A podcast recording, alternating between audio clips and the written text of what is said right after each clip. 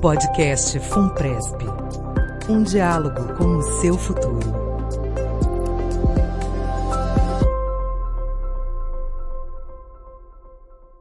Sentiu saudade? O podcast Funpresp está de volta, de vinheta nova e pronto para continuar transmitindo informação para os nossos participantes e órgãos patrocinadores. No final do ano passado, fizemos uma pausa para reformular o formato do programa e gravar uma nova vinheta. E com a pandemia demorou um pouquinho mais. Mas agora estamos de volta. O episódio de hoje é a reprodução do webinar Bate-Papo Funpresp, quando o nosso diretor-presidente Ricardo Pena e o diretor-presidente da Funpresp Jude, Amarildo Vieira, conversaram com a jornalista Sônia Filgueiras sobre as medidas tomadas pelas duas fundações para contribuir para o combate ao Covid-19 e manter as fundações funcionando normalmente. Isso, e continuar com a nossa missão de ser uma parceira para a vida toda, inclusive nos momentos de dificuldade, e garantir uma aposentadoria tranquila aos nossos participantes. Você fica agora com o webinar, que foi transmitido no dia 28 de abril. Colocamos esse conteúdo em áudio para que você possa escutar também fora do YouTube, com o celular no bolso, fazendo suas tarefas do dia a dia. Em breve também vai estar disponível em formato de podcast o webinar com o nosso diretor de investimentos, Tiago Dadá, e o economista Aquiles Mosca, sobre investimentos em tempos de Covid-19. Bom dia, sejam todos bem-vindos à estreia do webinar Bate-Papo Funpresp. O meu nome é Sônia Filgueiras, eu sou jornalista e nós estamos aqui hoje para conversar sobre o tema Previdência Complementar do Servidor Público em Tempos de Covid. Para falar sobre esse tema, nós contamos hoje com dois dirigentes de fundações que cuidam ah, da Previdência Complementar dos Servidores Públicos. A Fundação que cuida do, do, da Previdência Complementar dos Servidores Públicos do Executivo, do Legislativo e do Tribunal de Contas da União, e da Fundação que cuida da Previdência Complementar dos servidores do Judiciário e do Ministério Público da União. O diretor-presidente da FUNPRESP, Ricardo Pena, e o diretor-presidente da FUNPRESP, Jude Amarildo Vieira. Bom dia, Ricardo. Bom dia, Amarildo. É, eu gostaria de começar. É, gostaria de começar colocando aqui para vocês dois uma questão inicial. É, toda a sociedade, todas as organizações tiveram que se adaptar a esse contexto que nós estamos vivendo, que é um contexto de crise, um contexto de restrição, um contexto de ah, alguma instabilidade. Eu gostaria de ouvir de cada um de vocês quais as adaptações ah, a FUNPRESP e a FUNPRESP Jude fizeram.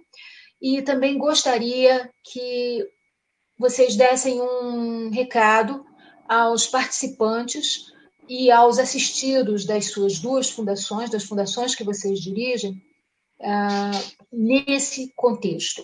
Deixa eu só fazer um pequeno aviso uh, para todos que estão nos assistindo, já são muitas pessoas. Nós uh, abrimos para o envio prévio de perguntas, então na, nesse momento inicial, o Ricardo e o Amarildo vão responder as perguntas que já foram enviadas previamente, e dando tempo, a gente também coloca as perguntas que estão sendo enviadas ao vivo nesse momento. Tá bom? Então, agora eu passo a palavra ao Ricardo e depois ao Amarildo. Obrigado. Bom, bom dia a todos que nos acompanham aqui. Queria agradecer a oportunidade saudar meu colega Marildo, também dirigente de uma fundação Previdência dos Servidores Públicos. Esse momento realmente de, de, dificuldade por conta do problema da pandemia, é importante estarmos juntos, né, sobretudo os servidores públicos. Então, é com muita satisfação que a gente está aqui junto para conversar com os servidores, para realmente trazer uma mensagem aqui de cuidado, de prudência, é, de que nós estamos mantendo a fundação, mantendo os planos de benefício, né, sobretudo nesse momento. A FUNPRESP do Executivo tomou várias medidas do ponto de vista da sua administração. Então, todos os 84 funcionários estão trabalhando em home office. A nossa central de atendimento também continua a todo vapor atendendo as demandas e dúvidas é, dos nossos participantes. Tomamos medidas também na área de investimento, exatamente para para mitigar e minimizar os riscos da, da, grande situação econômica que aconteceu, que a gente vai poder falar um pouco aqui, e também na área de seguridade com a manutenção do plano e os benefícios de invalidez e morte. Está congelando ainda. Né? É, e a mensagem principal é, na verdade, é de acolhimento, é, é o participante, o servidor possa enxergar a FUNPRESP como, né, como um porto seguro para proteger a ele e a sua família nesse momento que todos estamos vivendo uma, uma pandemia mundial. Amarildo, você, você pode fazer algumas considerações iniciais sobre adaptações que o fundo está uh, fazendo? Que a Fundação ah, Júlio está fazendo?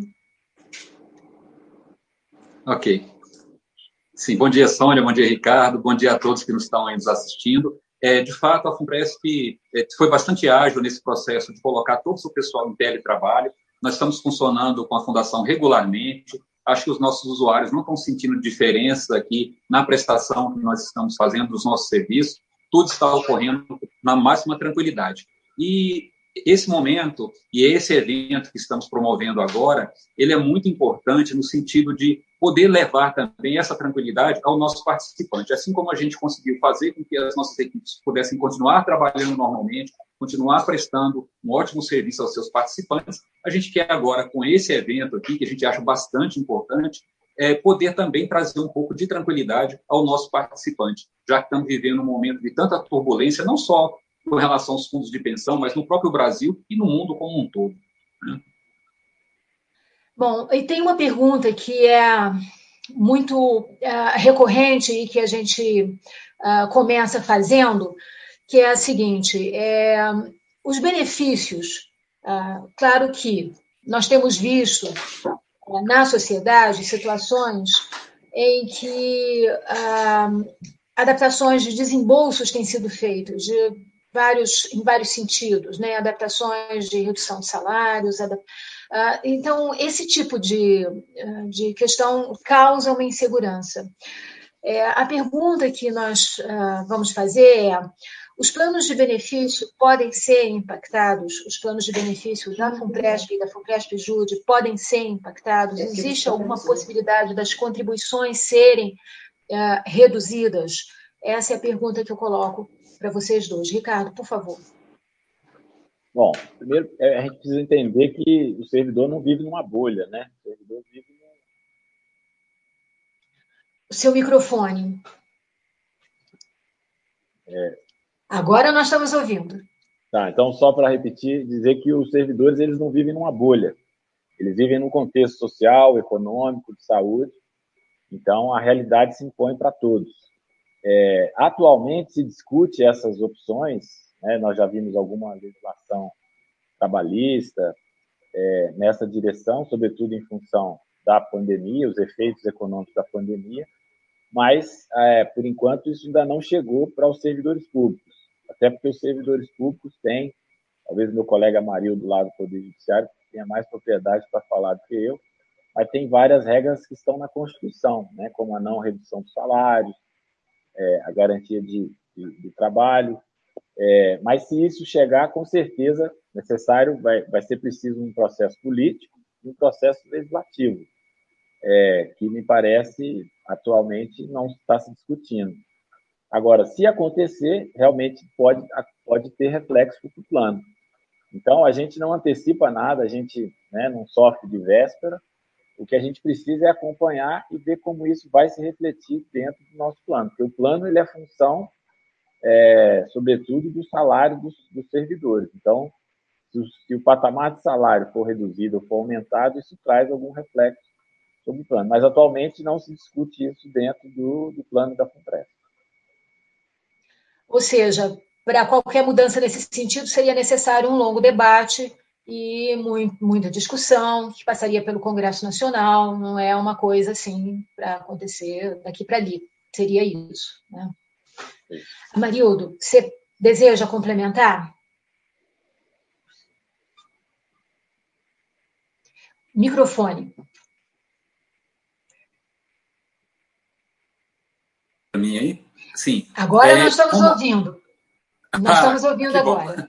Como, como o Ricardo adiantou, ah, ok. Como, como o Ricardo adiantou, Sônia, de fato, é, o servidor tem algum amparo a mais do que o trabalho da iniciativa privada, porque para se modificar essa nossa legislação é um processo muito mais complexo. A gente teve aqui muito sobressalto em relação a isso. Tiveram algumas propostas legislativas no sentido de reduzir salário de servidor público, isso fatalmente impactaria na previdência complementar, mas isso não avançou, né? não houve um avanço nesse sentido. E essa preocupação, inclusive, que tem sido reportada aí, é, dessa possível redução das contribuições, a não contribuição do ente estatal, isso eu posso falar até como dirigente da ABRAP também, que isso não ocorrerá. Eu acho que as pessoas estão fazendo uma leitura equivocada das notícias que estão saindo na mídia. Eu acho que talvez um pouco, muito, um pouco por conta dessa insegurança que tem sido gerada por todo esse cenário que a gente tem, tem vivido. Né? É, na verdade, a, as notícias estão um pouco desencontradas. Certo? O que está acontecendo? Nós temos, dentro do sistema de previdência complementar, várias entidades que não são de servidores públicos e que elas dependem é, necessariamente do fluxo de caixa do seu patrocinador. Eu vou dar um exemplo aqui, por exemplo, a Metros, do metrô de São Paulo. Ora, se a cidade para, o metrô não fatura, não tem, é, é, não tem recurso, pode ter alguma dificuldade para fazer o repasse. Assim, vale com relação à Forluz, que é da CEMIG, porque também a energia elétrica está sendo bastante impactada nesse, nesse cenário que a gente está vendo. Isso pode, a gente não está dizendo que vai, pode comprometer o fluxo de caixa do patrocinador. Então, foi uma demanda do sistema junto ao CNPC pedindo que para essas entidades que podem ter seu fluxo de caixa comprometido, é, que se possa analisar a possibilidade de, eventualmente, suspender as contribuições por 90 dias. Então, isso foi uma demanda que o sistema levou, que a ABRAP levou ao CNPC, e está essa discussão. Inclusive, está lá, é, governo resiste a essa proposta. Por quê? Com, com é, o receio de que isso possa comprometer o fluxo de caixa das entidades. Então, na verdade, não tem nada a ver com a questão do servidor público. É uma questão é, do sistema e é uma demanda trazida pela ABRAP ao governo e que está em análise por conta de todo esse cenário econômico que a gente tem, tem vivenciado agora. Entendo. Então isso não está sendo, não está sendo debatido e não não é, não seria nem útil para os a Funpresp e a Funpresp Jude. É isso? Exato, exato. É, na verdade, a gente tem até discutido, porque, assim, é claro que o governo também arrecada recursos na economia, que é o que mantém o governo e toda a sua estrutura, e óbvio que a arrecadação caiu mas não tem nenhum movimento por parte do governo no sentido de não honrar o seu compromisso com o servidor junto tanto à Funpresp-ESE quanto à Funpresp-JUDE. Até porque ah, é, as pessoas assim colocam isso como sendo uma fragilidade do nosso sistema, é, essa, essa contribuição que poderia ser é, suprimida. E eu lembro que essa contribuição ela é no máximo de 8,5%. Então, assim, e não é, se você olhar comparativamente, a quantidade de servidores que estão filiados tanto à Funpresp-ESE quanto à Funpresp-JUDE, eles são minoritários em relação à totalidade dos funcionários públicos que a gente tem no Brasil. Então, é, se houvesse um risco de não repasse da contribuição, ele é muito maior em relação ao regime geral, é, perdão, ao regime próprio, onde essa contribuição é de 22%, e não aqui para nós, em, em que ela é de 8,5%. Eu acho que não há nenhum interesse do governo em fragilizar um sistema que foi tido e concebido para ser a solução para a previdência do servidor público. Obrigada. Ricardo, você gostaria de complementar? É, pelo que eu entendo, não está havendo nenhuma sinalização nesse sentido. Está é, tá correta essa informação? Correto. Eu, na verdade, é, na verdade, os servidores tentam repercutir né, o, o, essa notícia, mas no âmbito do serviço público, ela, ela na verdade, como eu, eu já disse, ela vai precisar, se for o caso, passar por, por ampla discussão, por um processo político, um processo legislativo.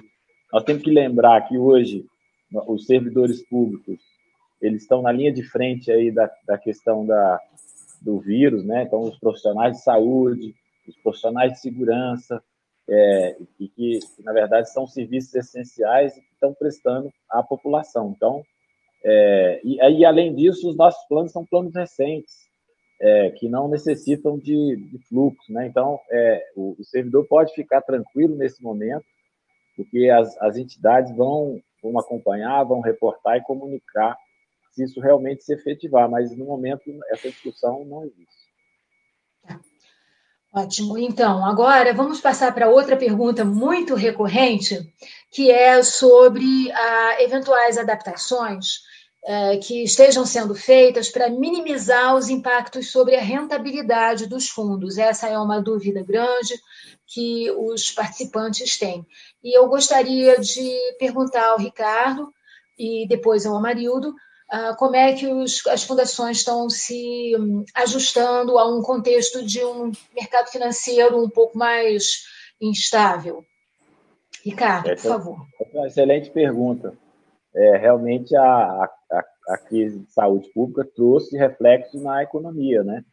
Você teve um movimento de redução da oferta, redução da demanda, e isso, consequentemente, afetou vários setores. É, e o mercado financeiro, na verdade, ele é fruto do que acontece na economia real. E, e o que aconteceu no mercado financeiro, nós tivemos, né, em março, por exemplo, a bolsa caiu 30%, os títulos públicos federais de longo prazo caíram 11%, a Compresp, aqui do Executivo, teve um retorno negativo de 4%. Agora, o que é importante salientar é que nós somos gestores de previdência de longo prazo. Né? Nós estamos cuidando aqui da previdência dos servidores para daqui a 30, 35 anos. Então, nós temos todo o tempo de recuperação e o que importa é, é, é realmente entregar resultados consistentes. Então, para vocês terem ideia, aqui na, na FUNPRESP do Executivo, em 2015, nós vivemos a mesma experiência. Naquele momento, que discutia lá a redução do rating do Brasil, impeachment, nós passamos três meses com resultado negativo. Nos, nos anos subsequentes, a gente recuperou. É, Para você ter ideia, no mês de abril já nós recuperamos 2%, ou seja, com retorno positivo. Então, nós adotamos várias iniciativas na área de investimento, guiados pela nossa política de investimento, que é o nosso planejamento de longo prazo, é, no sentido de reforçar o nosso princípio, que é sempre fazer gestão de investimento de forma conservadora, voltada para a Previdência e, sobretudo, para preservar o valor é, da, das contribuições do participante. Então, por exemplo, nós enxergamos algumas oportunidades nesse momento, como, por exemplo, investir na Bolsa, que ela estava barata, né? o Ibovespa abaixo de 70 mil pontos, compramos títulos públicos de longo prazo com juros acima de 5%, investimos uma parcela do nosso patrimônio que até então não existia no exterior aproveitar também as oportunidades do mercado acionário lá fora. Então, a gente reforçou algumas iniciativas que a gente já vinha tomando, no sentido de aproveitar essas oportunidades. E lembrando sempre que as flutuações, a volatilidade, ela é de curto prazo, né? Então, a gente tem que tomar cuidado nesse momento, ser, ser precavido, ser cauteloso, mas com um olhar de longo prazo, com um olhar de quem pegar os resultados de longo prazo. Então, foram essas as iniciativas que a gente tomou. Lembrando que esse ano vai ser um ano também difícil, né, pro, em termos de rentabilidade. E o que a gente vai precisar é fazer realmente não uma gestão de, de, de retorno, de rentabilidade, mas uma gestão de risco que preserve, sobretudo, a, o valor das contribuições e o valor do plano no, no médio e no longo prazo. Ricardo, obrigada. Esse ponto que você tocou é um ponto importante, que é a questão da gestão de longo prazo. Então, para que as pessoas não pensem que movimentos bruscos, é, no, fundo de pensão, movimentos bruscos não interessam, que você precisa sempre olhar o médio e longo prazo.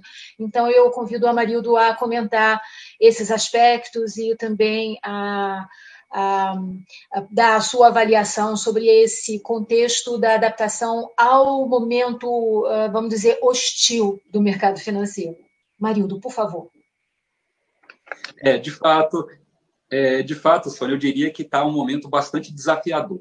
Né? É, o Ricardo colocou bem as estratégias que estão sendo feitas, e é uma coisa que a gente tem até ficado feliz de ver no nosso participante, que é, é não está havendo essa sangria desatada de querer que a gente saia correndo dos ativos de risco. Na verdade, a fundação ela é muito cautelosa, sempre foi. Ricardo colocou a questão aí de ter passado já por alguns sobressaltos lá, é, citou o exemplo 2015. A gente não vivenciou essa situação. A gente teve, salvo engano, 2015, um mês que nós tivemos rentabilidade, aliás, perdão, um investimento que ele, que ele rentabilizou negativamente, nem um mês, não comprometeu nem a rentabilidade do mês, muito menos a do ano. E a gente teve, em 2018 também, em maio, a gente teve um problema, greve dos caminhoneiros, aquela denúncia do Joesley, aquilo também deu um sobressalto, a gente teve o primeiro mês de rentabilidade negativa. O fato é que a Fundação tem conseguido entregar nesses poucos anos de vida, e, e, o Ricardo foi bastante feliz nessa colocação, que também tranquiliza o nosso participante. Nós somos investimentos de longo prazo e somos fundações recentes, nós somos ainda muito jovens. O nosso grupo de, de segurados, eles vão usufruir benefícios daqui a muito tempo. Então, há prazo suficiente para que a gente possa recuperar todo o prejuízo que eventualmente seja apurado nesses meses de turbulência por conta do Covid. E aí também, nós também tivemos agora rentabilidade negativa, comprometeu toda aquela rentabilidade que já tínhamos alcançado ao longo do ano, mas eu vi uma, é uma matéria falando sobre o mercado financeiro, principalmente renda variável, bolsa, que é onde teve essa queda bastante acentuada, e a gente estava caminhando para a Bolsa num processo bem lento e, e bastante seguro, bastante estudado, é, porque a gente não estava conseguindo mais alcançar a rentabilidade nos outros ativos que pudesse atender a nossa meta de IPCA mais 4,15. Então, começamos a fazer um movimento de é, é, é diversificação, indo para a renda variável, majoritariamente bolsa. Né? E a gente teve essa essa reviravolta assim muito rápida. E aí assim o que que a gente coloca e as pessoas têm entendido muito bem esse momento. Não é hora de você sair de bolsa porque a, a perda foi tão grande tão significativa em bolsa que não há ativo disponível no mercado que possa reverter esse prejuízo que não na própria bolsa né? A gente entende que esse momento é um momento peculiar, essa situação vai ser revertida e a gente espera, no curto, médio prazo, a gente consiga recuperar grande parte dessa perda que a gente teve. E aí também a gente já está tendo já títulos públicos bastante atrativos, a gente está diminuindo a posição em bolsa, não porque estamos tirando investimento de lá, mas porque outros ativos se tornaram mais atrativos, nós estamos investindo, então o percentual de bolsa vai caindo naturalmente. Ricardo colocou aqui que eles estão também procurando agora investir no exterior. A Funpresp Jude já faz isso já há bastante tempo. A gente tem praticamente 8% do nosso patrimônio já investido também no exterior e tem garantido a rentabilidade boa para nós. Então, eu acho que a ideia é essa: é calma, é tranquilidade, não fazer movimentos bruscos e trabalhar no sentido de assegurar que as decisões vão ser tomadas com bastante cuidado, com bastante critério e que a gente vai fazer os movimentos adequados, nos momentos adequados, sem nenhum sobressalto.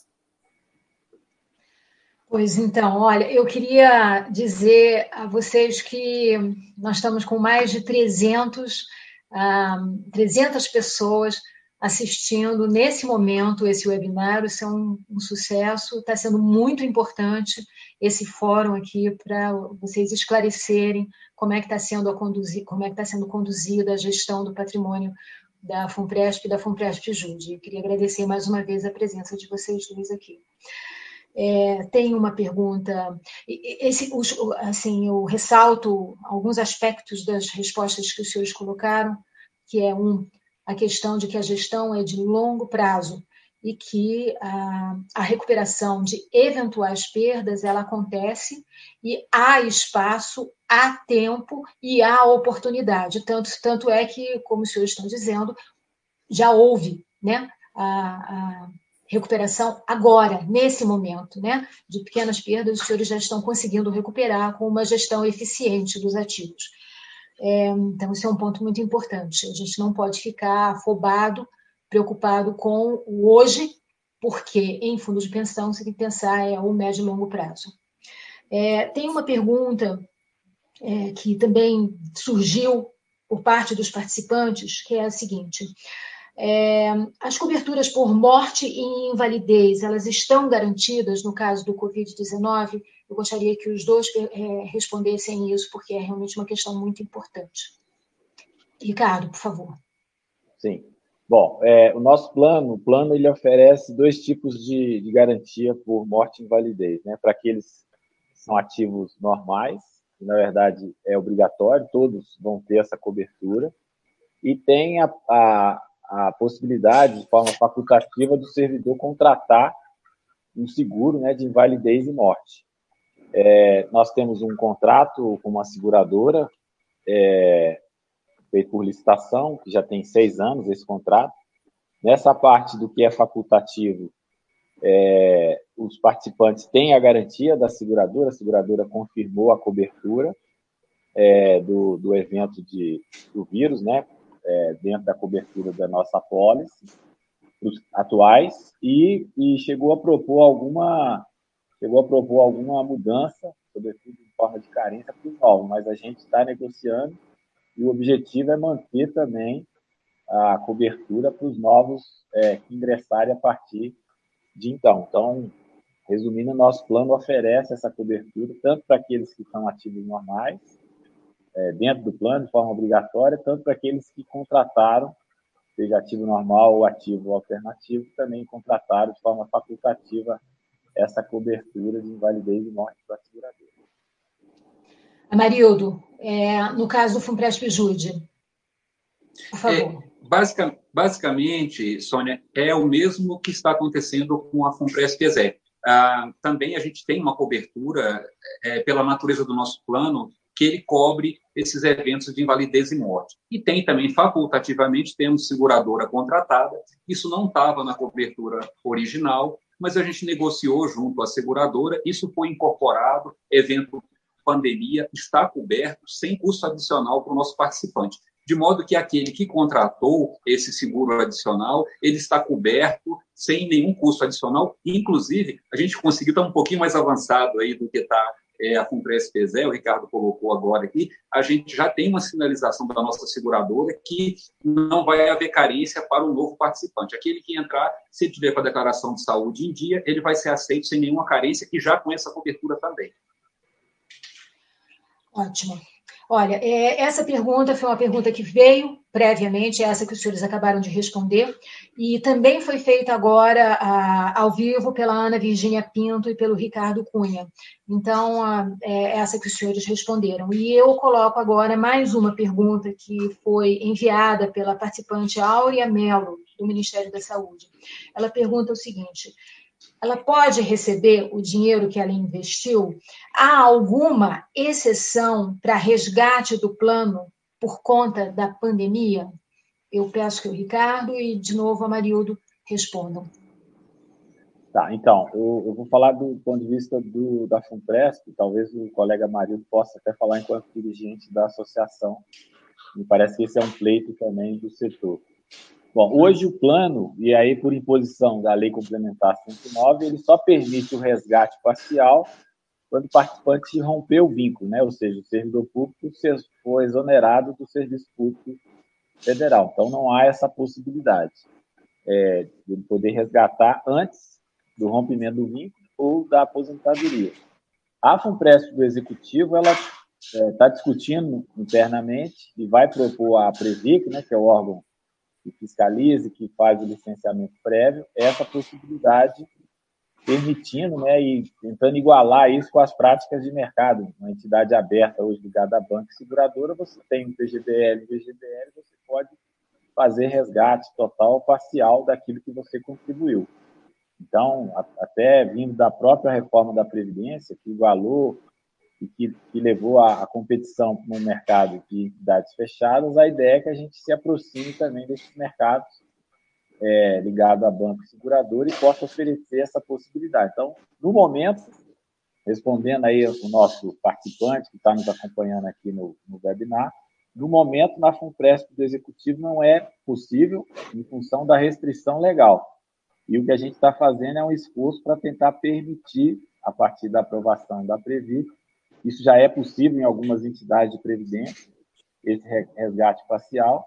Então, a gente também quer estender essa possibilidade, né, no momento de pandemia, em que os servidores podem ter alguma dificuldade, sobretudo familiar, né, de uma pessoa idosa, é, estarem sujeitos a, a, essa situação de saúde pública, poder também poder fazer um resgate parcial para atender. O que a gente tem aqui no momento é a questão do empréstimo, né? O servidor pode tomar um empréstimo a partir da sua reserva para cobrir eventuais eventuais despesas, né? É, que ele não imaginava é, ser preciso utilizar. Então, a nossa recomendação é que ele mantenha a sua reserva e possa utilizar o mecanismo do empréstimo que poderia atender essa eventual necessidade de liquidez possa ter em função da pandemia.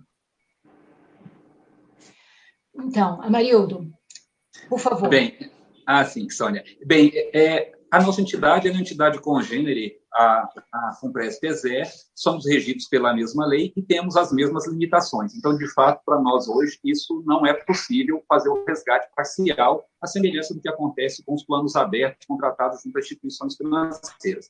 É, o Ricardo colocou bem, de fato, há uma demanda também, junto com essa demanda que a gente já falou ali no começo, de suspensão da contribuição do patrocinador, a possibilidade de você também suspender ou é, diminuir, poder é, reduzir a contribuição do participante. Embora no nosso caso sejamos servidores públicos e a gente não teve aquela ameaça concretizada de ter redução salarial, a, poderia se dizer o seguinte: ah, então o servidor não teve essa dificuldade, isso pode não ser o pleito. Mas o Ricardo colocou bem: a gente pode ter uma questão, por exemplo, familiar, de saúde, alguém que não tem um plano de saúde está sendo é, de alguma maneira afetado pelo Covid e pode ter gasto extra, pode ter na sua família, no seu núcleo familiar, alguém que seja da iniciativa privada e que teve ou perda de emprego ou redução salarial. Então, a, a renda familiar pode estar, de alguma maneira, comprometida. A gente tem pleiteado isso, isso está é, nos nossos pleitos que estão sendo analisados lá no CNPC, no sentido de possibilitar isso. O que, que estamos fazendo internamente aqui? Estamos estudando, com vistas a levar o nosso conselho deliberativo a possibilidade do nosso participante poder reduzir o, é, o seu percentual de contribuição. A gente tem hoje no nosso plano duas janelas em que ele pode fazer isso, em maio e em novembro. A gente quer que nesse momento de pandemia que possa ser avaliado pelo Conselho Deliberativo, que nesse período a gente possa permitir que as pessoas possam reduzir a sua contribuição fora dessas duas datas, de modo que a gente possa atender a esse pleito dos nossos participantes também. Ah, eu queria primeiro agradecer aos todos os participantes que estão nos assistindo. Agora nós chegamos a 360 ah, pessoas nos assistindo. Eu, ah, são temas muito importantes que estão sendo debatidos aqui. Além de agradecer, eu queria pedir a todos que estão acompanhando esse webinar que compartilhem o link do YouTube com outros amigos ou colegas que são participantes, porque, de fato, são temas importantes que estão em debate e os senhores estão tendo a oportunidade de esclarecer dúvidas que são ah, dúvidas, angústias, ansiedades dos participantes são bem importantes. E, nesse sentido, eu faço aqui mais uma pergunta, que foi encaminhada previamente pelo Cícero Andriola, do DENIT. Ele pergunta o seguinte: por que, diante dessa situação de crise, não abrem a possibilidade de consignados de acordo com o valor averbado de cada cliente, ao invés uh, da taxa mínima de 7 mil pré-fixada. Ricardo, você pode comentar isso e depois, na sequência, Marildo? Tá. Obrigado aí ao Cícero que faz essa pergunta. Bom, a FUNPRESP tem um, um segmento de, de consignado, né, de empréstimo aos participantes. A gente abriu essa carteira em 2017 Hoje ele é, representa 30 milhões nosso, do nosso patrimônio investido nesse segmento. É um segmento muito atrativo para os servidores, já que eles têm uma taxa de juros é, mais favorável do que, do que no banco, né? E, e, mais rápido. O servidor pode tomar, inclusive, pelo próprio aplicativo do, da Funpresp. A gente está fazendo várias melhorias que a gente vai lançar agora, dia 1 de, de maio. Então, essa restrição que o, que o Cícero colocou, realmente ela existe, mas nós vamos abrir essa restrição, ou seja, não vai mais existir. Então, o, o limite vai cair para 4 mil, limite mínimo, e o limite máximo está é, tá limitado à reserva, e a gente também vai criar múltiplos das reservas. É, então, com certeza, isso vai. Nós vamos mudar o sistema de, de amortização, que é o sistema SAC, o sistema PRAIS, o que vai abrir um valor maior de possibilidade para o servidor público que é participante da FUNPRESP poder realmente tomar esse empréstimo nesse momento aí de, de, de, de, de pandemia. Então, o Cícero tem razão em reclamar aqui da FUNPRESP, nós estamos fazendo sérias, várias melhorias nesse produto de empréstimo, que é importante para a Fundação, porque passa a ser um serviço, e também uma aplicação, é uma das carteiras que mais rende aqui por ano, é, chega a ser um rendimento de 16% ao ano, é, e é feito com base, com todo, toda análise de crédito, toda análise de risco, e oferece para o participante essa possibilidade dele tomar um empréstimo lastreado na sua reserva.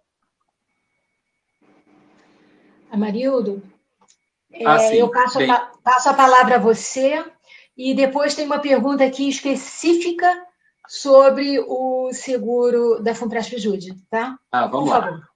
Ok. É, é, de fato, a gente não tem ainda a carteira de empréstimo, nós estamos é, formatando esse produto. Ele é, como o Ricardo colocou muito bem, bastante atrativo para o nosso participante, porque a gente tem uma, pode oferecer taxa de juros muito mais competitivas do que o sistema financeiro e, ao mesmo tempo, garantir a rentabilidade para o nosso plano de benefícios. Aqui a fundação ela é um pouco menor, o patrimônio é um pouco menor, ah, mas a gente está trabalhando, formatando esse produto e muito em breve a gente vai oferecer também aos nossos participantes a taxas bastante competitivas e que vai assegurar também a nossa rentabilidade. É, de fato, a gente tem alguns limitadores, até porque isso é dinheiro de previdência, a gente tem que agir com certo cuidado em relação a isso. Ah, a Previc, ela até admite que eu possa fazer um empréstimo lastreado na reserva, então, é, é, de fato, isso é um limitador, o Ricardo colocou bem, a gente não pode emprestar mais do que a reserva, porque no limite, se a pessoa não honrar esse compromisso, a gente pode cobrar é, da reserva dele. E por que que eu, eu entendo que a Funpresp-PSE fez limitado a um percentual da reserva? porque também a gente tem que lembrar que o nosso produto é previdência. A gente não pode desvirtuar o nosso o nosso produto. Imagina se, de repente, eu começo aqui, ah, para aquele que é inadimplente, eu vou e me aproprio de toda a reserva que está sendo acumulada para garantir a aposentadoria futura desse nosso participante. Então, não é esse o objetivo. A gente quer oferecer um produto que seja atrativo, mas que seja bom para as duas partes e que sempre focado no sentido de não desvirtuar o nosso produto, que é a previdência. Perfeito. E deixa então eu fazer aqui a pergunta encaminhada pelo Luciano Ribeiro de Santana, do Supremo Tribunal Federal. Ele faz uma pergunta sobre a, a cobertura adicional de risco, a CAR, que, e ele nos pergunta o seguinte: a CAR por si só substitui o seguro de vida, ou seja, ele possui as cláusulas de coberturas comuns aos dos seguros de vida do mercado? Se não, a Funpresp possui seguro de vida para contratar, com valores e cláusulas mais vantajosas que as de mercado? Nos dois casos, eles atendem à atual demanda de cobertura em caso de morte, invalidez gerada pelo Covid-19? Essa pergunta eu sei que os senhores já responderam, mas como podem ter pessoas que entraram agora, não se preocupem em eventualmente repetir algumas respostas. Tá? Amarildo, por ah, favor. Ah, ok. Assim, é, Sônia, a pergunta do Luciano ela é bastante pertinente. É, de fato, a gente teve até no lançamento do produto algum mal entendido em relação ao que era esse produto na prática. Ele não é um seguro comparável de mercado, porque o seguro de mercado, você não abate isso do seu imposto de renda e ele gera lá na frente uma indenização que não vai ser tributada. O que, que é a CAR? E é uma coisa similar ao que acontece na Funpresp-PSE ela é uma proteção ao saldo de conta projetado daquele que aderiu à previdência complementar. Então, na verdade, ele está protegendo o seu saldo de conta. Enquanto que um seguro de uma de uma é, de uma seguradora, um seguro é, convencional, é ocorrendo um evento, invalidez ou morte, é, o beneficiário ou seus dependentes vão receber aquele recurso a título de indenização, para nós aqui é diferente ele tem uma projeção daquilo que ele vai acumular ao longo da sua vida laboral. Então, geralmente as pessoas contratam o seguro para proteger esse saldo de conta é, se nessa caminhada, a, enquanto ele está em atividade, se ocorrer algum evento, esse recurso vem para cá, a fundação, a família não recebe isso, isso vem, vem para cá, é depositado na conta dele para gerar aquele benefício que foi projetado lá na frente. Nós abrimos uma possibilidade, entendendo que é um momento de é, dificuldade, fragilidade, e que às vezes tem alguma é, limitação econômica também, a gente permite que possa sacar uma parte desse valor. Mas ele vai majoritariamente para compor o saldo de conta e gerar o benefício previdenciário. Então, ele é um benefício completamente diferente. Por isso que ele abate na contribuição e por isso que ele tributa quando ele gera renda, quando ele vira renda previdenciária. Aí ele passa a ser tributado. Ele tem uma natureza completamente diferente do seguro convencional é, é mais no intuito de proteger o saldo de conta projetado do participante. É, infelizmente, a gente não oferece esse outro produto. Né? A fundação, como eu disse, é uma fundação pequena, a gente começou a crescer de uma forma consistente nos últimos dois anos, já estamos com em torno de 20 mil participantes, em torno de 800 milhões de patrimônio, e a gente deve começar a aumentar a nossa gama de produtos. Mas ainda não teve uma demanda no sentido da gente também oferecer por aqui, em condições vantajosas, é o seguro convencional. Né? Isso ainda não foi é, tratado aqui internamente. Mas é uma ideia, a gente pode pensar trabalhar isso para um futuro próximo, a gente de repente oferecer esse produto também. Ricardo, é, no caso. Ah, sim, a... Sônia. E aí, lembrando, aqui você colocou a questão é, é, é, da pandemia, né? Isso. Ah, sim. É, você colocou a questão da pandemia, que o Luciano também colocou, está coberto, não estava é, originariamente, mas em negociação com a nossa seguradora, essa cobertura passou a ser oferecida sem custo a todos os nossos participantes. Isso, obrigada por repetir, Amarildo. É, Ricardo, eu queria dirigir a você a, a mesma pergunta em relação à par. É igual no caso da FUNPRESP do Executivo? Sim, é igual, é o mesmo modelo que a Marildo narrou lá na experiência da FUNPRESP do, do. É, nós já temos essa par aqui há seis anos, ela realmente ela tem essa natureza previdenciária, né, diferente do, do modelo securitário de seguro, é, e ela funciona bem. A gente consegue oferecer uma proteção adicional para os nossos participantes. Ela é bem aceita, ela tem um preço melhor do que o oferecido no mercado. É, então já é um produto bem aceito, né, já maduro aqui na fundação e que funciona e que traz essa proteção. É um produto relacionado à previdência. Então, é um produto que já já está rodando, está funcionando e é nas mesmas características do complexo do judiciário. Bom, agora nós vamos passar a responder perguntas que foram enviadas pelos participantes previamente uh, por e-mail. É, só uh, relembrando que nós uh, abrimos para envio de perguntas prévias, nós estamos nesse momento priorizando essas perguntas e dando tempo. A gente também inclui algumas perguntas de participantes que estão nos enviando aqui ao vivo, online. Tá? É, essa pergunta é uma pergunta muito interessante, eu vou dirigir essa pergunta ao Ricardo, é do Paulo Figueiredo, do Ministério da Economia. E ela está relacionada, Ricardo, ao perfil de investimentos. Tá? É, Paulo Figueiredo diz o seguinte: eu estou um pouco preocupado com o momento de depressão econômica que se avizinha para este e o próximo ano. Ele é do Ministério da Economia, então ele está acompanhando de perto essa questão. Né?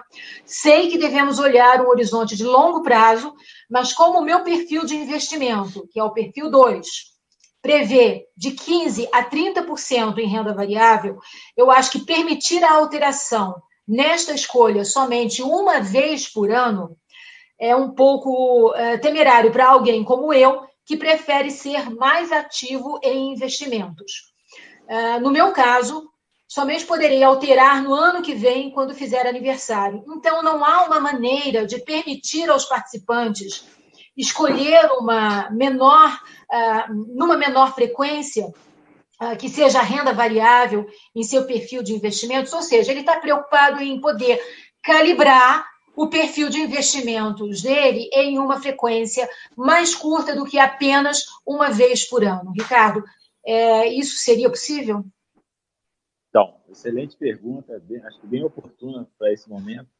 A Fompresp do Executivo criou esse modelo dos perfis, né, a partir de janeiro desse ano, e, e a crise é, a crise da saúde pública realmente veio num momento difícil para a implantação desse perfil, até porque a gente está mudando a cultura e a gente espera realmente que esse produto se assente, faz todo sentido para um plano de contribuição definido como é o da FUNPRESP, sobretudo com a população jovem que a gente tem. Então, na pergunta do Paulo, o que ele está querendo é o seguinte, é querendo saber se a gente, se o plano vai encurtar o prazo da opção, né?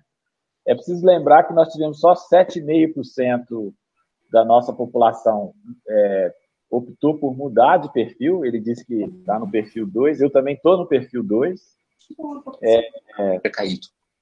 E, e, a gente, na verdade, precisa ter muita cautela. Ele falou que estava preocupado, e a, e a, preocupação ela é bastante pertinente, mas eu diria para o Paulo, lá do Ministério da Economia, que não pode ser o medo que vai guiar as nossas decisões de investimento. Né? O que a gente precisa é ter é ter foco no planejamento financeiro que a gente tem, é, é, que isso vai nos assegurar. Então, toda vez que tiver uma flutuação negativa, eu permitir que a pessoa, o participante, possa alterar o seu perfil, normalmente os estudos demonstram que ele vai perder. Então, se cai a bolsa, ele troca, e depois se cai de novo, ele troca de novo, e se sobe, ele troca de novo, é, porque a gente tem que olhar os dois movimentos, né? Caiu e depois subiu. Então, o que importa é realmente abrir a opção para ele uma vez por ano, e a gente adotou um modelo que a gente chama de ciclo de vida, né? que é diferente do que a gente vê nos bancos, é o chamado estilo de vida, né? que é aquele agressivo, conservador, moderado. O nosso não, o nosso ele guarda a relação com a idade.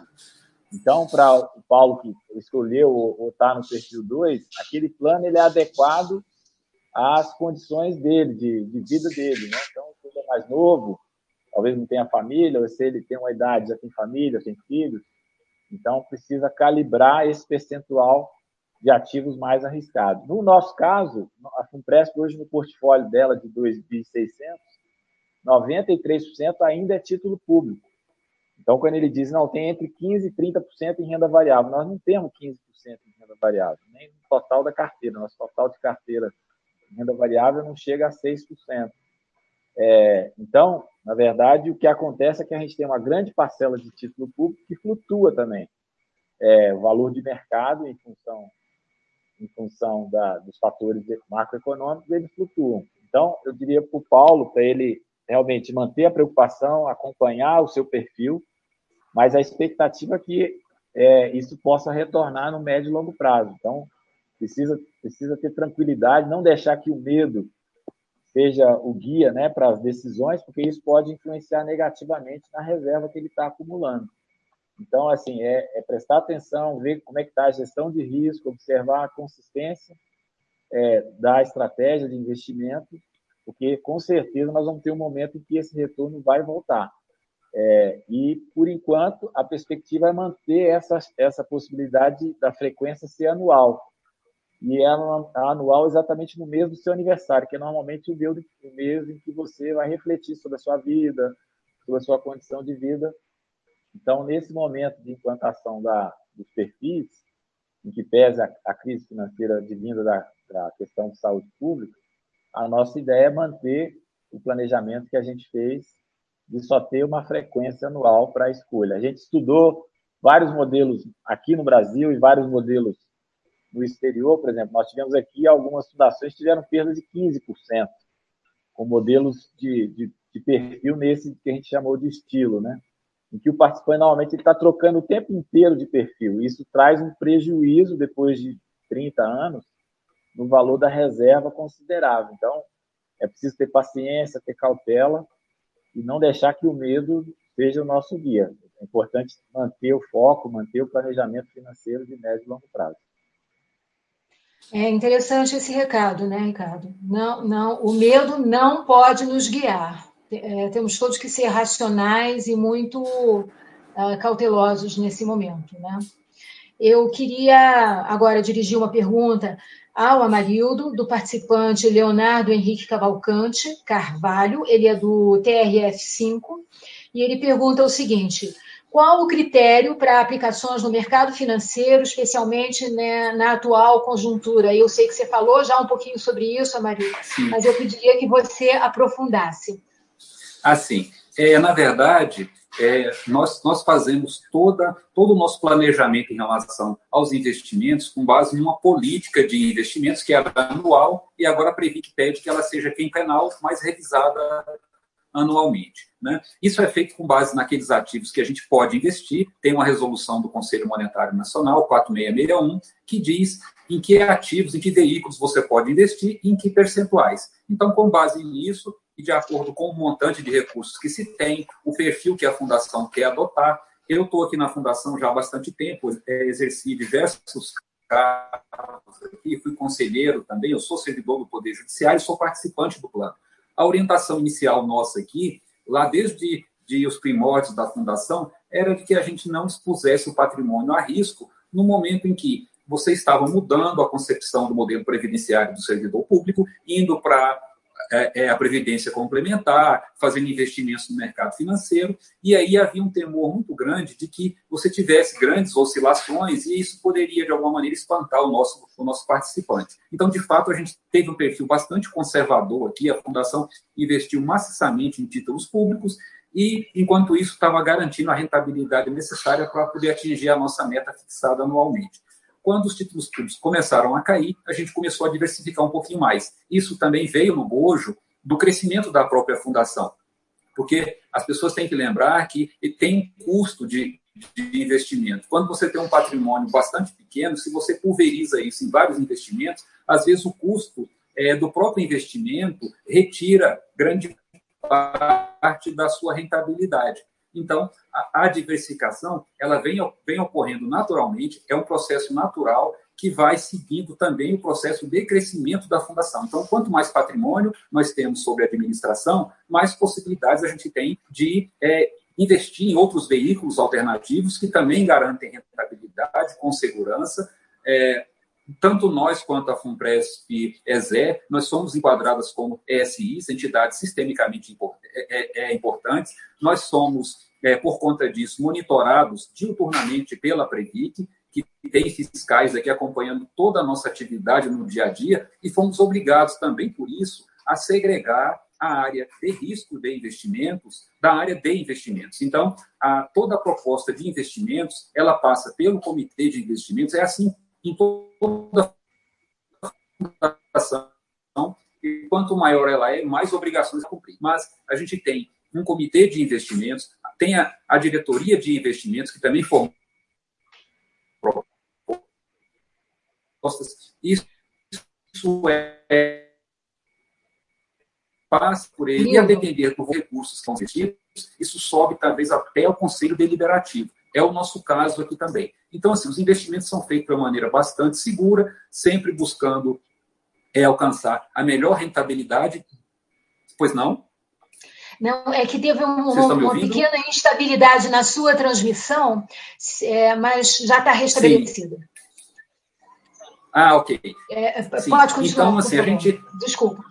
Ah, sim. A gente. Ah, obrigado a gente trabalha dentro de padrões de segurança e eu também atuo como representante, como um dos representantes da ABRAP na Câmara de Recursos da Previdência Complementar. E a gente percebe com muita clareza que a gente tem um roteiro para seguir, né? com todos esses normativos, esses limitadores, essas alçadas, a, a forma como você deve tratar os investimentos dentro de uma fundação. E eu digo o seguinte: se você segue adequadamente, segue rigorosamente aquilo que foi estabelecido, no longo prazo você não vai ter prejuízo né, a fundação dá lucro, dá rentabilidade, garante a sua aposentadoria com segurança. Não é porque se está no mercado financeiro, a gente até teve agora uma pergunta recente aqui, é dizendo o seguinte, olha, se fosse para poder arriscar meu dinheiro, eu mesmo faria, se eu botar meu dinheiro na poupança. Ora, gente, poupança não garante rentabilidade para assegurar uma aposentadoria adequada lá na frente. A rentabilidade que a poupança oferece não vai assegurar, frustraria qualquer participante. Então, a gente tem sim que expor algum limite de risco, é óbvio, mas isso de uma forma bastante controlada, de uma forma bastante segura. Isso não é feito de uma forma aleatória, como as pessoas às vezes podem, podem pensar. E é como eu disse, e volto a repetir: se você segue toda aquela cartilha, é observando todas as regras de governança, de investimentos e como você deve tratar esses recursos, no longo prazo, o retorno é garantido sim. Sem falar da, da, da coparticipação dos. sem falar da parte do patrocinador, né? É, da contribuição do patrocinador, isso. que no investimento normal não, não, não se tem, né? É isso, Sônia. Às vezes assim, as pessoas até colocam, e a gente já teve oportunidade de falar muito sobre isso, o Ricardo também deve ter falado bastante sobre isso. É, as pessoas ficam assim, ah, se fosse para poder fazer esse investimento lá, eu mesmo faço. Só que acontece que se você não está no regime da Previdência complementar, você não tem a contrapartida patronal. Então, é, não tem investimento aí fora que, sem a contrapartida patronal, vai te dar o retorno que aqui dá. Às vezes, assim, pontualmente, você pode ter pessoas que se dedicam, que conhecem o mercado financeiro e, eventualmente, fez um movimento que deu certo e rentabilizou, eventualmente, melhor do que uma fundação possa ter rentabilizado mas no longo prazo isso não se confirma, até por conta dessa questão do fluxo de recursos, a entrada também da, é, da contribuição patronal, que você não tem se você resolve fazer uma previdência fora sem ter a contrapartida patronal. Isso não existe. No longo prazo, é totalmente inviável. É incomparável o tanto que é melhor a previdência complementar é, do servidor por conta da contrapartida patronal e pela gestão que é feita dos recursos aqui internamente. É, Ricardo, é, tem uma pergunta aqui que eu vou dirigir a você, que é um pouco mais geral, mas eu acho que é importante nesse contexto. É, o participante Vinícius Lisboa da Costa, do TRT1, pergunta como que funcionam os perfis de investimento na FUNPRESP é, do Executivo. E se é possível escolher apenas o perfil e os investimentos são decididos pelo fundo, ou se o participante também pode opinar sobre ativos específicos. É, depois eu vou perguntar para o Amarildo se há alguma previsão de implantação no futuro do perfil de investimentos também na Fumpresp Jude. Ricardo, por favor. Bom, agradecer o, Vinícius aí, participante do, do, do UFC do Fumpresp Jude. Na verdade, o participante aqui ele escolhe é, em função da idade, né? Então, o nosso modelo é que a gente chama de ciclo de vida. Então, se ele não escolher, ele é colocado lá é, entre os quatro perfis, nós temos quatro perfis em função da idade. Então, até 40 anos, até 50 anos, até 60 anos e acima de 60 anos. Então, a partir desse, desse recorte por idade, a gente monta a estratégia de investimento que é a partir de duas carteiras. Uma carteira que a gente chama de performance e outra carteira que a gente chama de preservação. Então, no, na pergunta anterior, inclusive, o participante falou: não, mas eu estou no perfil 2 que tem entre 15% e 30% de performance, né, de ativos de maior risco. Então, é como se fosse uma matriz. Então, se o participante escolher, ele pode, ele pode escolher entre esses quatro. Se ele não escolher, em função da idade, o modelo, é que a gente chama um modelo de economia comportamental, vai enquadrá-lo a partir da sua idade. Então, respondendo ao Vinícius, ainda não é possível que o participante escolha o ativo. Ele só, só tem a opção de escolher um dos quatro perfis. Talvez no futuro, aí nós vamos precisar maturar mais, aprender mais com esse modelo né, de perfis. O que a gente quer com os perfis é exatamente que o participante se engaje. Então, por exemplo, nós temos 96 mil participantes, nós tivemos uma, uma, um engajamento grande perto de 25% dos nossos participantes que acompanharam a implantação do perfil. Por que, que é importante? Porque agora o participante ele é o protagonista, né? ou seja, é ele que está fazendo a contribuição, ele já optou por entrar na FUNPRESP, ele optou pela alíquota, ele optou por contratar seguro, agora ele está optando pelo perfil, ou seja, nós estamos gerindo a previdência que é dele, mas ele tem que acompanhar, ele tem que saber quanto está custando, quanto está rendendo, então, esse é o que a gente espera desse modelo de perfil. E no futuro, talvez, Vinícius, a gente possa oferecer você, inclusive, escolher o ativo, escolher o gestor, mas por enquanto nós estamos saindo de um modelo em que só tinha um perfil, que era o perfil Funpresp, para quatro perfis em função da idade e em função é, dessas duas carteiras com ativos de maior risco e ativos de menor risco. Então, no momento, é, já é um passo importante na na, na perspectiva de que é o servidor, é o participante quem vai acompanhar e escolher. Isso tem a ver muito com o perfil de risco de cada um, né? Então, pode ser que o Vinícius tenha um perfil de escolher ativos de maior risco, ele tem uma, uma profissão, uma cultura, uma educação é, familiar nessa direção. Você pode ter alguém da mesma carreira que tenha uma perspectiva de ativos de menor risco. Né? Não, sempre gostei de poupança, título público. Então, esse modelo permite também os servidores escolherem entre essas opções. Então, é, Amarildo, tem alguma perspectiva ou a Funpresp Jude pensa em adotar um modelo similar? Sim, Sônia. É, na verdade, a pergunta do Vinícius é bastante pertinente. Nós fizemos agora, recentemente, é, uma, uma pesquisa aqui com os nossos participantes, teve uma participação bastante expressiva, e uma das demandas era exatamente a implantação dos perfis de investimento. É, nós estamos trabalhando nessa questão e a linha vai ser mais ou menos essa que foi adotada pela Funpresp ESEC. Nós vamos trabalhar com a questão do ciclo de vida, que, é, que a gente acha também que é um instrumento mais moderno para que esse participante possa, de fato, é, ser um ator desse seu processo, dessa sua aposentadoria. Ricardo foi bastante feliz na colocação, de fato é isso mesmo. É o servidor público, a gente teve uma mudança de paradigma muito grande em relação ao servidor público, porque ele entrava no serviço público, tinha uma aposentadoria integral, só se preocupava com isso no momento em que tivesse ali completando os requisitos, pensando já em sair. Hoje, ele é o ator principal desse seu processo. Primeiro que, embora tenha adesão automática, ele tem que decidir se ele quer continuar ou não que percentual que ele quer contribuir, né? se ele quer fazer contribuição extraordinária, sobre quais parcelas ele quer contribuir, se ele quer contratar o seguro adicional, quanto tempo ele vai ficar vinculado ao sistema. Então, assim, tudo, hoje depende desse, desse nosso participante. E a questão do perfil, da adoção do perfil de investimento, eu acho que é a evolução que falta para que ele torne senhor absoluto é, desse seu é, desse seu projeto previdenciário, né?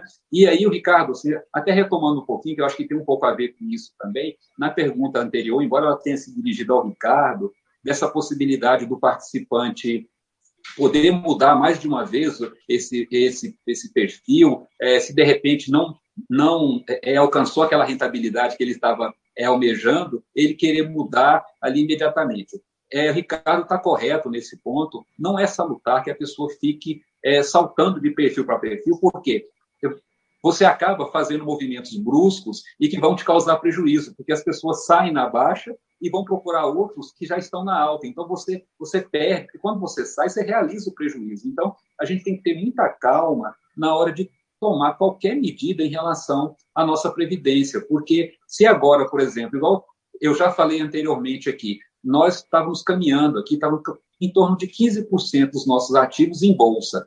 Se de repente a gente faz um movimento brusco, retira tudo de lá, toda aquela perda que, que ocorreu ali ao longo de fevereiro e março, ela seria realizada. E eu não teria nenhum ativo no mercado disponível que ia me possibilitar recuperar esse prejuízo. Então, todo movimento que a gente faz no mercado de previdência, ele tem que ser bastante estudado. A gente não pode ir na manada, né? Não, não sai quando está ruim e não corre com ativo quando ele está muito bom. Às vezes, é, você tem que fazer o movimento contrário. Quando está todo mundo saindo, se de fato aquele ativo é bom, mas é uma situação circunstancial, essa é a hora de entrar. Porque na hora que ele recuperar, é a hora que você ganha. Então, a gente tem que ter esse cuidado e essa maturidade também. Né? É, obrigada, Marildo. É exatamente isso, né? Muita calma nessa hora, muita racionalidade. Nada de emoção. A gente não pode pensar com investimento de médio e longo prazo, não pode pensar com o fígado, né? Não. Tem que com ser certeza com o não. cérebro.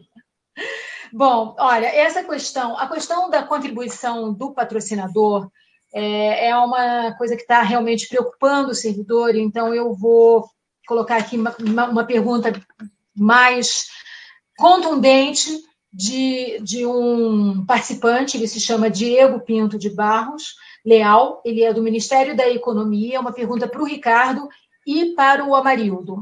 Ele pergunta o seguinte: o artigo 202 da Constituição Federal fixa como teto da contribuição paritária, fixa teto, não piso, para o valor da contribuição normal do segurado. Portanto, a União, para a União reduzir a sua contribuição paritária, ou até mesmo deixar de pagá-la, bastaria uma simples medida provisória de competência do presidente da República ou um projeto de lei ordinário tramitando em regime de urgência. Qual é a opinião dos gestores da FUNPRESP a respeito disso? Essa pergunta é uma pergunta contundente e é uma pergunta importante porque mostra realmente a preocupação dos, dos participantes com uh, o comportamento da, dos patrocinadores em relação à contribuição paritária. Então, Ricardo, por favor, eu peço que você responda e depois o marido. Muito bem. O... Realmente nós tivemos uma, uma, uma aflição, uma preocupação grande dos nossos participantes no início da FUNPRESP e foi, como a Marildo muito disse, foi uma mudança de paradigma. Né?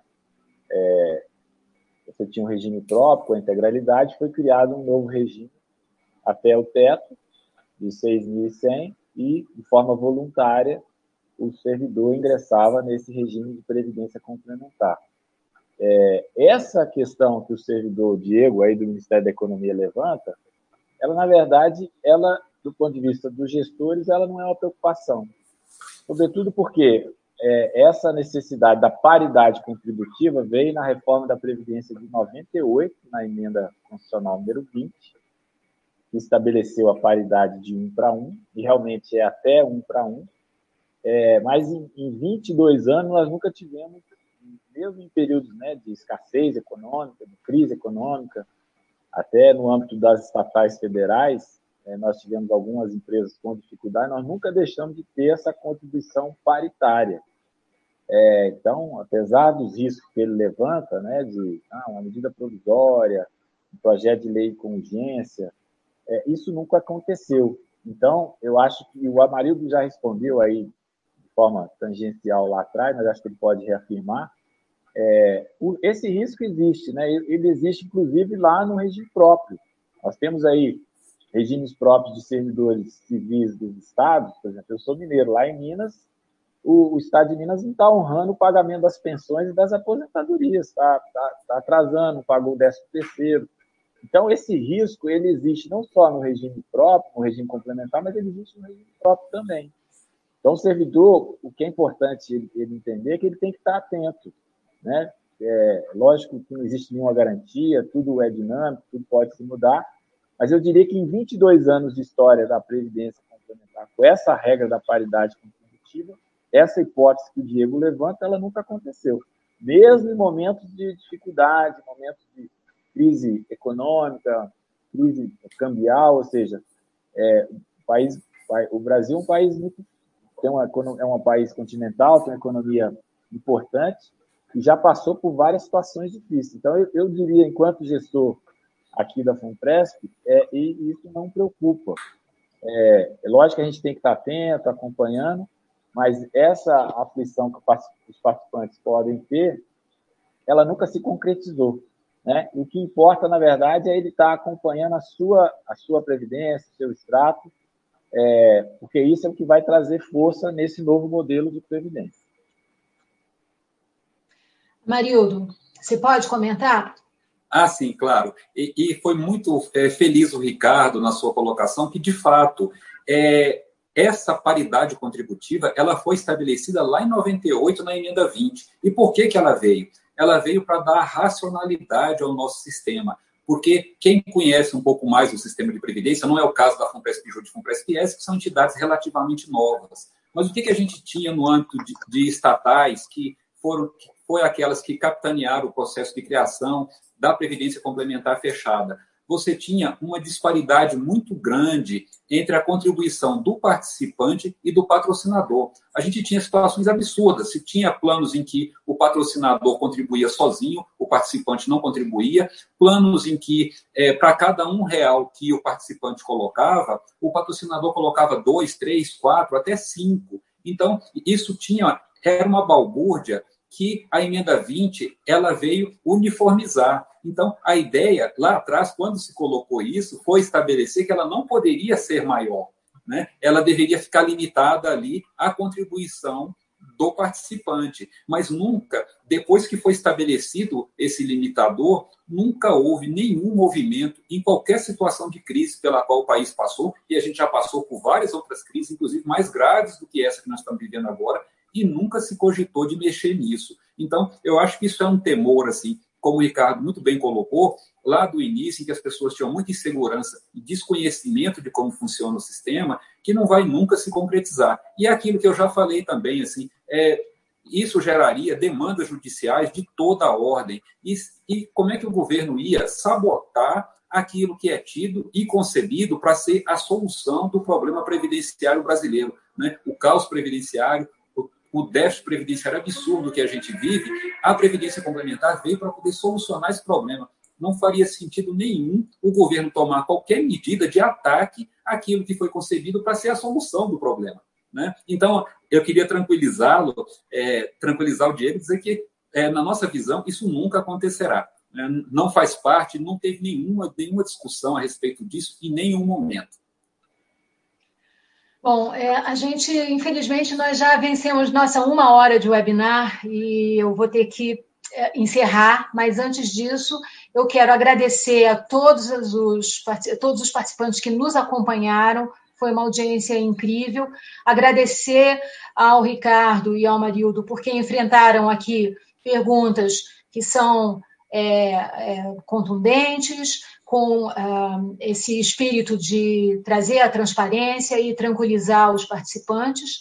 O objetivo é esse, o objetivo do webinar Bate-Papo é, é que a FUNPRESP está instituindo é exatamente esclarecer e, e trazer informações para os participantes sobre as consequências uh, da pandemia de Covid-19, tranquilizar é, e, e e, e cumpriu a função de, de transparência.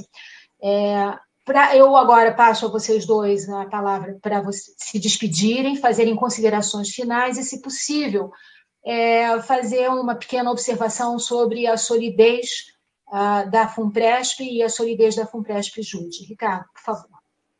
Bom, agradecer também a oportunidade, cumprimentar você, Sônia, nossa mediadora aqui, ao, ao Amarildo, agradecer a presença dele. Eu acho que nesse momento né, de dificuldade de saúde, né, de oscilação no mercado financeiro, as entidades têm que estar próximas.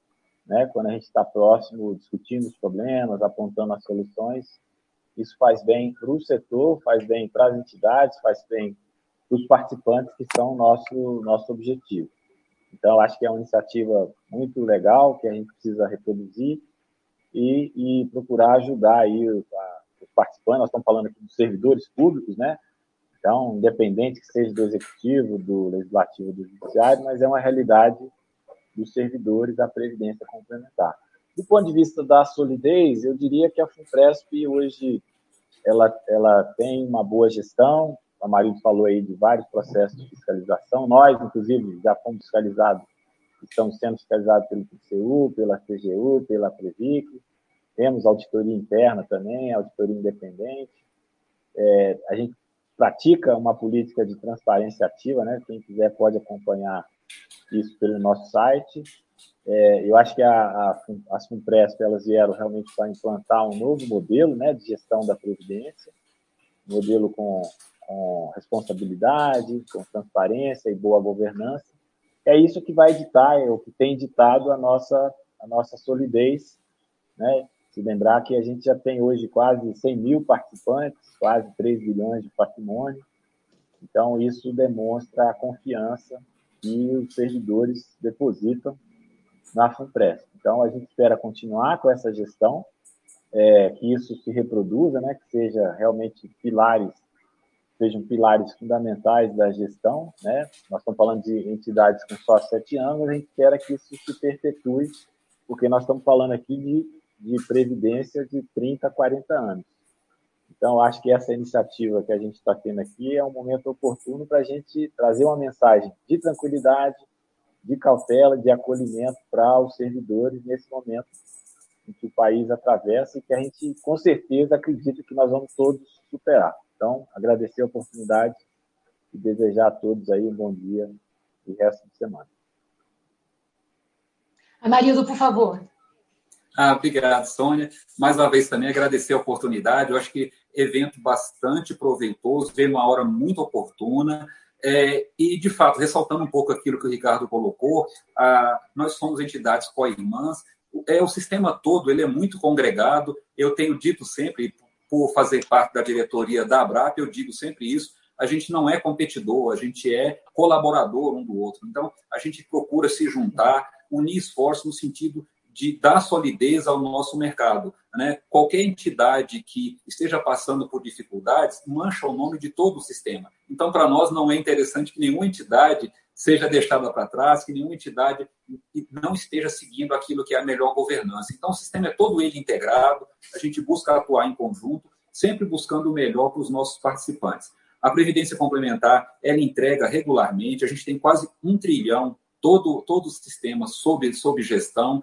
Nós também aqui já estamos com quase 20 mil participantes, quase um bilhão de patrimônio, e também nessa toada de procurar, é, procurar crescer e mostrar que a previdência do servidor público é viável. Né? É, a FUNPRESP Jude já está em, em, em, número de participantes ativos, chegando entre os 30 maiores fundos de pensão e, e no, em termos de patrimônio, no universo de quase 300 entidades, já estamos quase entre as 100 também em termos de patrimônio. Então, a gente tem uma perspectiva muito grande pela frente, e como o Ricardo colocou, as duas entidades tiveram um cuidado muito grande na sua concepção, aprendendo com os erros do passado, daquilo que, que o sistema evoluiu, e a gente cresceu num padrão de governança bastante elevado. Então, acho que hoje, tanto o FUNPRESP Jude quanto o FUNPRESP ES são exemplos de governança dentro do sistema. Ah, assim, o próprio sistema guarda muita expectativa em relação a essas duas entidades, junto com o SP Previcom também, que é uma entidade grande de, de servidor público, que foi criada agora recentemente e que está crescendo também é, numa velocidade bastante impressionante. E eu acho que essa é a ideia, é a gente mostrar que é possível a gente fazer uma previdência para o servidor que vai entregar aquilo que ele espera no futuro. Né? Obrigado a todos aí pela, pela audiência, pela paciência e até pedir desculpas aqui. A gente teve problemas operacionais aqui em relação à transmissão, mas eu acho que tudo se resolveu aí. E obrigado mais uma vez. É, eu agradeço novamente aos participantes, ao Ricardo, ao Amarildo, e só para dizer que a FUNPRESP já está com data marcada para o próximo webinar. Vai ser no dia 12, e hum, fiquem atentos, porque 12 é, de maio, e fiquem atentos porque uh, nós vamos divulgar, a FUNPRESP vai divulgar o horário e o tema do próximo webinar. Muito obrigada. Até a próxima. Até logo. Obrigado, gente. Até logo. Tchau, Essa foi a transmissão do webinar Bate-Papo FUNPRESP sobre as medidas tomadas pelas duas FUNPRESP, ESE e JUDE, para conter a Covid-19 e manter as fundações funcionando normalmente. Esse webinar também está disponível em vídeo no nosso canal do YouTube, a TV FUNPRESP.